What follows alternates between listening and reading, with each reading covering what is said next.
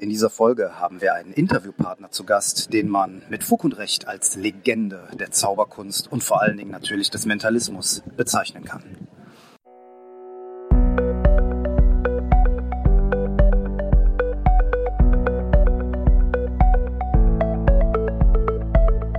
Willst du mehr Erfolg als Zauberkünstler haben? Bessere Shows? Mehr Buchungen? Höhere Gagen? Dann ist der Trickverrat Podcast genau das Richtige für dich.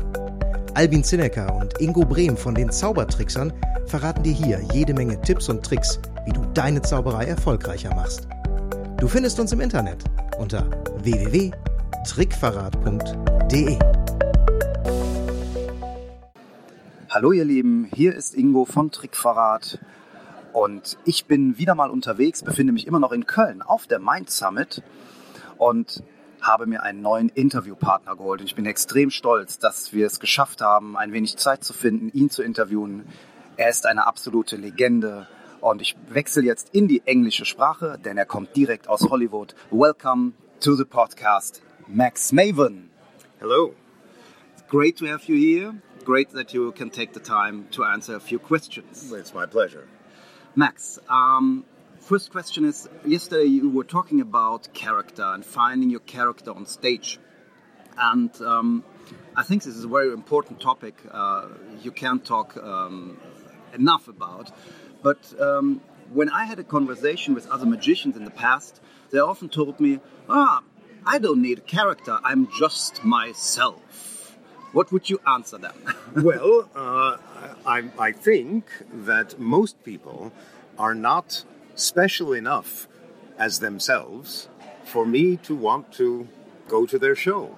When I go to a show, I want to see someone who is not like the person I meet in a in a cafe. Mm-hmm. I want to see someone who is really unusual, who is special uh, because they have some unusual way of interacting with the world. They have some unusual talent or skill.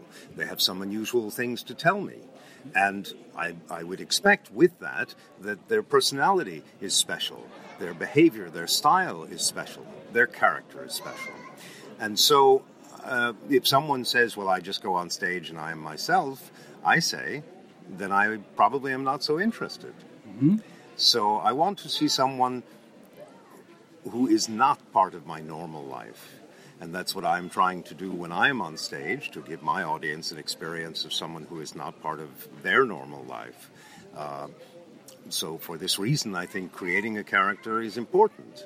Now, as I said yesterday in the in the talk that I gave, uh, I think most of the time, uh, particularly in the area of mentalism, where your audience will meet you outside of the show also, uh, that to have a, a, character that is completely different than how you are in normal life is very difficult.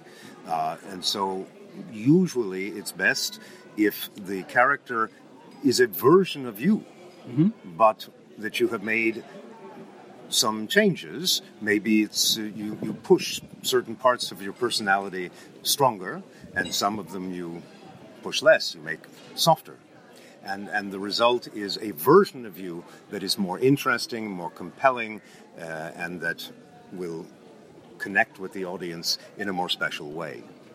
What's in there is also that just to have the ability to, for example, read minds or make a silk appear or disappear is not enough to be interesting for uh, a whole show. I think that's true. Uh, I have seen some really great jugglers let me use that as yeah. an example, uh, who do fantastic things. They, they throw balls or objects and, and they make them into patterns and they do amazing things. But uh, if, the, if that juggler doesn't have uh, a point of view, if the juggler doesn't have a personality, then the act is only seven minutes long. Mm-hmm. Most juggling acts are only seven minutes long. And the reason is because that's about how much time it's interesting, even for a great juggler, yeah. if there is not a character or a personality that goes with it. Well, in magic and in mentalism, most of the performers we see, especially the talking performers, uh, they are going to try to do more than seven minutes. Mm-hmm. So if it's going to be a longer show, whether it's 10 minutes, 15 minutes, one hour, then it has to be more than just the demonstration of what they can do. It has to be about them as a person, and how does it connect to us in the audience? Because without that connection, then it's only the, the demonstration, and that has a limit to how much interest it has. Um, this sounds to me that you should also have a message as a character, or at least an attitude. Well, I think an attitude is is the starting point. Yes. Mm-hmm. Uh, uh, again, I, I, want to see someone special, and if they're special, it means they see the world in a way that I didn't think of mm-hmm. before. So, so that's important.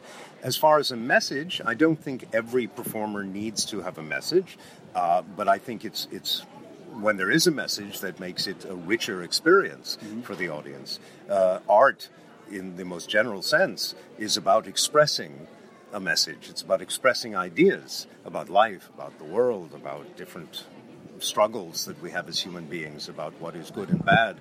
Uh, and, and so I think in a good act, whether it's mentalism or magic or music or dance or anything, uh, most of the really good acts, the ones that really connect to me in the audience, there is some sort of message. I'm learning something. I'm seeing the world in a new and different way.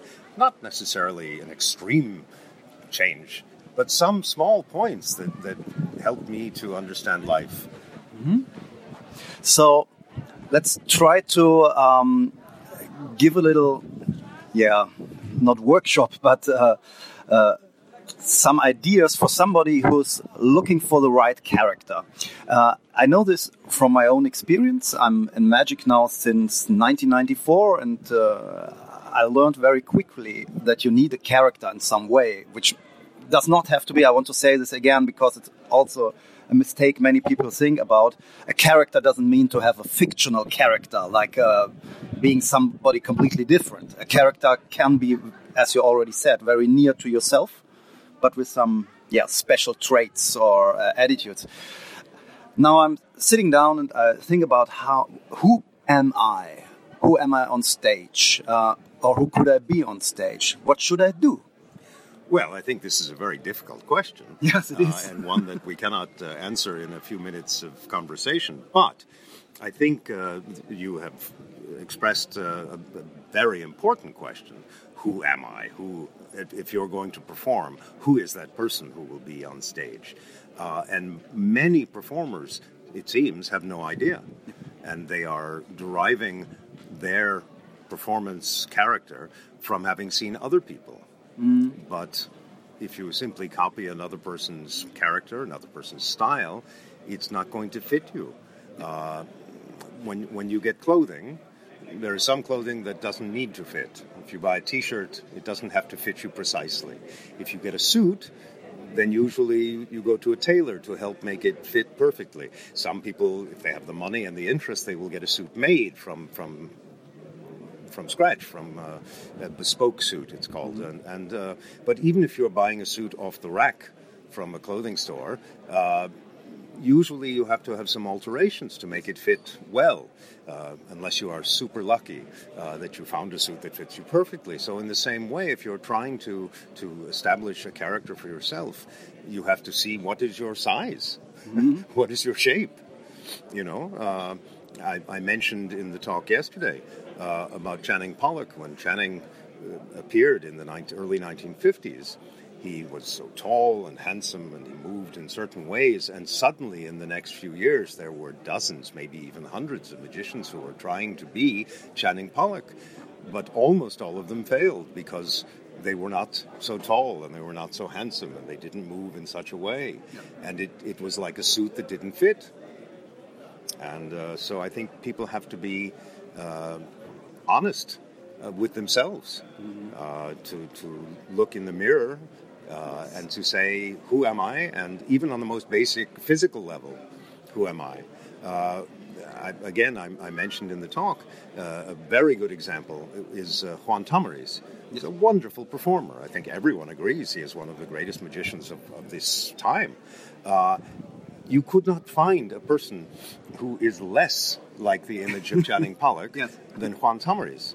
Uh, everything is wrong yeah. if he were to try to be Channing Pollock, yeah. but he is not trying to be Channing Pollock, and everything is right for him to be Juan Tamariz. Yeah, yeah, yeah. So, so he breaks all the rules we learn as uh, young magicians. Uh, Cut your hair, wear clean uh, clothes, Yes. everything. but it fits to him. yes, it does. And and so in a similar way, I think any individual who is trying to create a, a character or a style has to be honest Yeah. uh, in that way. If Juan Tamariz looks in the mirror, I never asked Juan about this, but I cannot imagine that, at, that, that at any time in his life he looked in the mirror and said, "Well, I'm almost Channing Pollock." yeah. No, he wouldn't say that at all. I wouldn't say it about me. I knew Channing Pollock. Channing had a, a, a fantastic uh, presence. He was so so tall and so handsome and so so graceful and all of these things that were perfect for him. But I, I can imagine it might be fun to be Channing Pollock, but I never will be Channing Pollock. Yeah. Uh, so I have to try to find out who am I and what will fit me. Yep. The most difficult thing here is, um, I think, if you don't have a, a trait or an appearance which uh, sticks out. So if you're not very tall, not very small, if you're not very sick, not very thin, not very handsome looking, not very ugly looking, if you're just a, an average guy an average age and uh, everything is average, seems to be average, then to find what makes you special. That, that's the, the important task. And I think it, it- I think you're right. It's not easy, but it's certainly not impossible. I'll tell you the first name that comes to my mind is Mac King. Yeah. Mac Mac is, is performing in Las Vegas now for many years. I, for me, he does the best show in Las Vegas. It's it's wonderful, and what makes it wonderful is Mac himself. His Yeah. character is very very clear, and if you look at Mac as a, a as a person, what what he is a very average height. He is not very fat or very thin. He Yeah. He's a normal looking guy. Average. And and really the only thing that, that is unusual about Mac in, in his performing uh, appearance is his suit. He wears a, a suit that's uh, a, a bit uh, unsophisticated. Yeah, looks like a wallpaper. Yeah, and and uh, and this tells you some things about his character because the character he plays at first seems to be quite uh, naive, quite unsophisticated. In fact, in the course of his show, the audience begins to realize that he is the most sophisticated guy in the room. But at first, it seems that he is he is that. So the suit helps to establish this concept. But it's not that he has such an unusual face or such an unusual physical quality Yeah. but yet he was able to find some things about himself to translate into a fantastic stage persona, and the audience wants to be with him for an hour. Yeah, that shows it's uh, uh, everything is possible with every person. Uh, so every person can find a character, and it's just a, a matter of believing that you that you are not special enough. Everybody has something or can find something. That's uh, Well, I think I think I can tell you one thing for sure, Yeah. which is if you don't try to look, then you will never find it. that's correct. You know, if, if you say, well, I'm just an ordinary person and I'm average size and average uh, appearance and so forth, then you will only be that. what what is related to finding your character if uh, is after you found it. Um, I realized, um, which I do now when I'm uh, I'm 42 now, uh, and I realized uh, you have to grow older with your character, and you have to redevelop it and uh, adjust it to yourself. I think um, for me, uh, a good example is Copperfield. David Copperfield grew older, uh, or made it to, to grow older with his uh, with his show. He he now wears a, a suit on stage and not uh, open shirt anymore, and no jeans. And uh, yeah, he um, he dismissed all the uh, the female dancers from the show. There are still illusions, but he does illusions only with himself or with uh, um, with audience members but we, we see a lot of performers, um, especially in the stage illusion area where I come from, who seem to think that they are still during their mid 20s. This is uh, this is something I've seen around the world, Yeah. and sometimes it's very sad. Uh, there are performers who, in their earliest success, uh, they were quite young, and that was the image that they had. Uh, and youth was a part of the definition mm-hmm. of their character. And then, as they began to get older, they didn't change it. Yeah. And so it reaches a point where now you see certain performers, I won't mention them by name, but no, no. there are some quite famous uh, magicians yeah. and mentalists who you look at them and you say, uh, this is wrong. It doesn't, it doesn't fit anymore.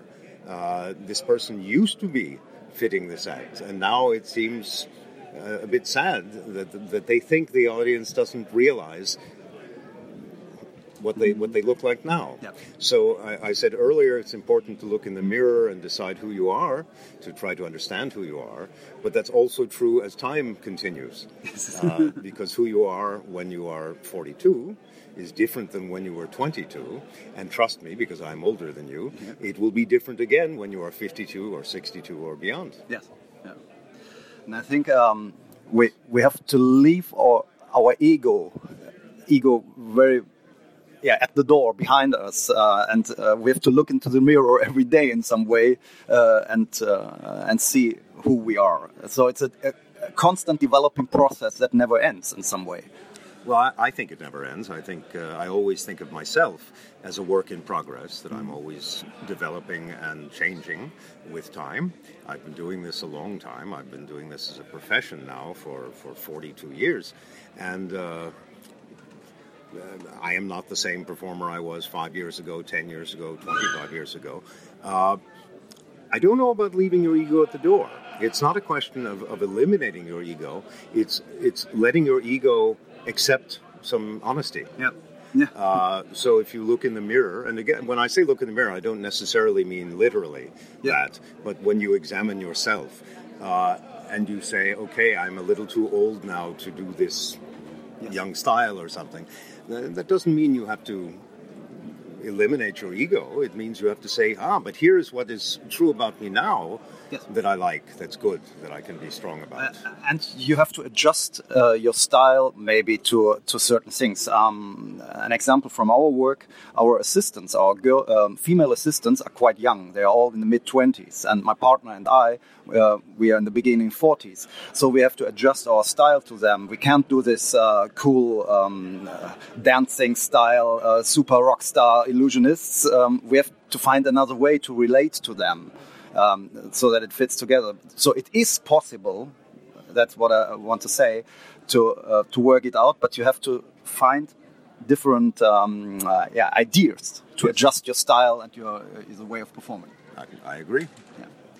So um, I also have another topic which is uh, which interests me uh, uh, very much, and uh, you're also known as somebody who is very deep into history, into magic history. You, you know a lot about. Um, past magicians, but also where an effect comes from. Uh, like a living encyclopedia, and I, I'm I don't know, but I'm very sure you have a lot of books at home.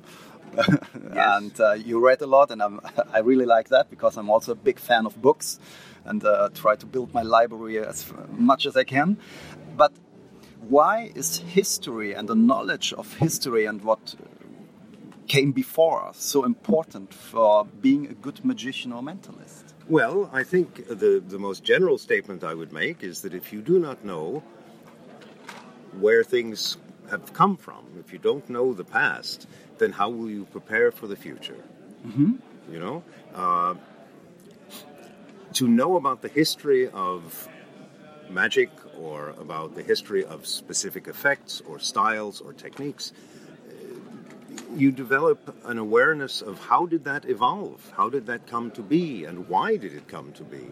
And that in turn can affect your own work uh, because others have thought about this before you so you don't have to always start from nothing but you start with other people thought about these ideas maybe a hundred years ago or mm-hmm. a thousand years ago.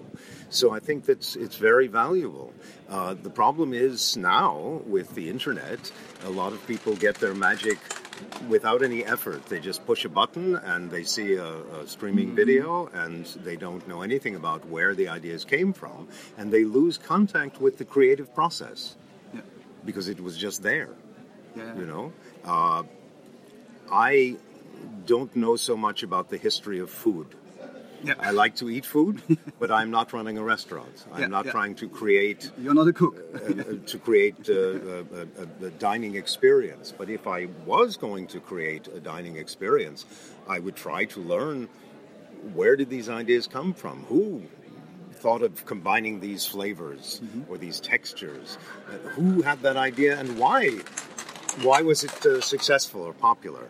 And, and so similarly with magic and mentalism, I think uh, to, to have such knowledge and to explore that uh, gives you a much deeper understanding of what it is you're trying to do. Yeah, and it, it helps you not only with trick technique. I think it's not about knowing okay, there's a technique that exists uh, since hundred years, uh, and now I can use it. It's uh, it's even more. It's also about um, how something is, yeah, well pre presented on stage. Um, those.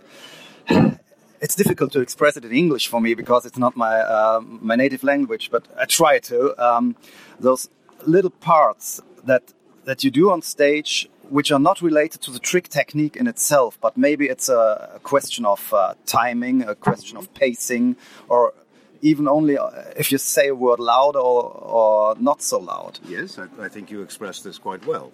and uh, in fact, I am always trying to learn from other performers, and not only in the world of, of mystery entertainment. Uh, I've learned many things from watching film actors or, or comedians or singers. Uh, to see how do they interact with an audience, what kind of timing do they use, what kind of moments do they create, and uh, I'm, I'm examining this not to to to take those moments, not to, to, to copy or steal those moments, but to say, why did that work? Yes. If I see a comedian who gets a great reaction from a, a joke that maybe the, the construction of the joke is not so special, but uh, somehow the delivery made it into a much better moment, then I want to, to ask the question, why? Why did that work? How did that comedian know to, to deliver that in that way? Yeah. to, to take this much time to build up to it because a, joke can be completely changed if you if you tell it quickly or slowly if you if you lead into it with a lot of stuff or if it's suddenly very uh, abrupt and and so I I'm always uh, watching uh, other performers other actors other other people who, who are conveying information to an audience in a way that involves the audience and builds a rapport, a relationship with the audience. And from that, I've learned many techniques uh, that may not fit me in the direct way, Yeah. but that can influence my thinking in a way that will fit me. Because you know why they are doing it, you know what you should do in a similar situation. Or sometimes the opposite. Yeah, yeah, yeah, yeah, yeah, or you shouldn't do. Yes, yeah, You, yeah, you, yeah. you, can learn sometimes from watching bad Yeah. performers. And here, uh, the internet um, is, in my opinion, a great help because um, it uh, gives us access to a lot of video footage uh, we didn't have before.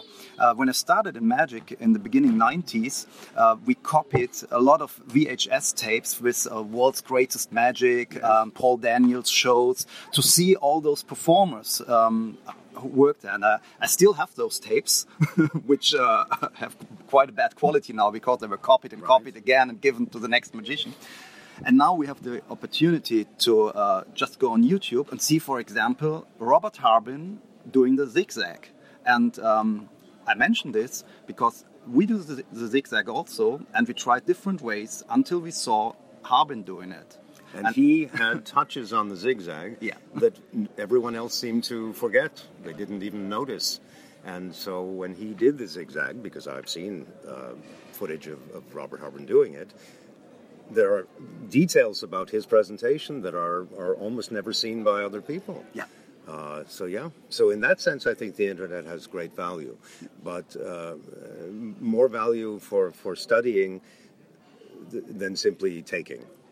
Yeah, definitely, definitely. You, you can also use it for um, for check if somebody was already done, uh, if somebody did already what you are going to do, and um, what we also do uh, in between is before we uh, intend to to buy a new, especially stage illusion, which costs a lot of money, uh, we do the YouTube check. And if there are too many videos of magicians doing this particular illusion, we stay away from it. That makes sense. that makes sense. So um, what I would like to know now in the end of this interview Yes. is um, a question we ask every interview partner. Okay. Um, and the question is Can you give an advice to our listeners that they can um, use or get uh, into action as quickly as possible? Maybe now, when they're listening to it, at least tomorrow. You know, if, just to give an example, um, getting a director is a good idea, but it takes much longer to find somebody. And I want something. Can, can you give us something what you can do tomorrow to get to be a better magician or mentalist in some way? the, the answer I must give you is, is in a way, uh, contradictory to what you have asked for. Because the best advice I can give to performers who may be listening to this is to slow down. And when I say that, I don't mean to slow down their tempo of performance, although in some cases that might be useful, but I mean to slow down as far as the process of becoming a good performer.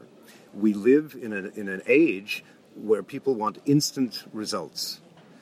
And in, in essence, that's what you have asked me. Yes. What, what can have instant results? But there are certain things that cannot be done instantly. Yeah. Uh, I don't know if you have chi- uh, have children, Uh, but no. but uh, a baby will start to walk at approximately one year. Yes. Maybe a few weeks before, a few weeks after, but right about one year is when a baby starts to walk. So if you are raising a baby, that is when the baby is going to walk, and you must have patience for one year. You might have the best baby in history, the smartest, most charming, most cute, most wonderful baby. The baby is not going to walk before about one year. So if the baby is six months old and you want the baby to walk, it won't happen. You can beg the baby, please walk. You can bribe the baby, give it candy. You can threaten the baby, if you don't walk, I, I will hit you. But none of this is going to change the fact that it's yes. going to take about one year for the baby to walk. And in the same way, my advice is when I say slow down, what I mean is there are many things that you cannot do today or tomorrow. There are ideas you might have for performing styles, for, and I'm not talking here about the technical uh, skills of Yeah, sleight yeah, of hand or, or yeah. those things which also sometimes take a lot of time. But I'm talking about the experiences with which you become uh, a better performer. And these take time and they won't Mm-hmm. happen overnight almost never and so uh, I, I, to, to answer your question in, a, in a, an opposite way Yeah. uh, my best advice for what you can do immediately is to learn to be patient with the fact that you cannot do everything immediately This is a great advice, and uh, I will appreciate it, and I think all the, our listeners will too. Max, thank you very much for being our guest in, the, in that podcast. It was, it was a great honor to have you here. Thank you very much. thank you it's been a pleasure talking to you Und schon sind wir wieder am Ende der heutigen Folge angekommen und wir hoffen sehr, dass es dir gefallen hat. Wir als Künstler freuen uns natürlich besonders über deinen Applaus. Aber da wir deinen Applaus hier auf dem Podcast leider nicht hören können, kannst du uns applaudieren, indem du uns eine 5-Sterne-Bewertung bei iTunes gibst. So hilfst du, diesen Podcast noch vielen weiteren Zauberern zugänglich zu machen. Das klappt nur mit einer 5-Sterne-Bewertung so richtig gut. Vielleicht möchtest du uns ja sogar eine Standing Ovation geben. Dann wäre es klasse, wenn du eine Rezension schreibst oder auf unserem Blog oder unserer Facebook-Seite einen Kommentar hinterlässt. Welche Themen interessieren dich? Worüber sollen wir sprechen? Teil uns einfach deine Wünsche mit und mach den Trickverrat-Podcast zu deiner persönlichen Erfolgstrickkiste. Besuch uns im Internet unter www.trickverrat.de. Bis zum nächsten Mal, deine Zaubertrickser.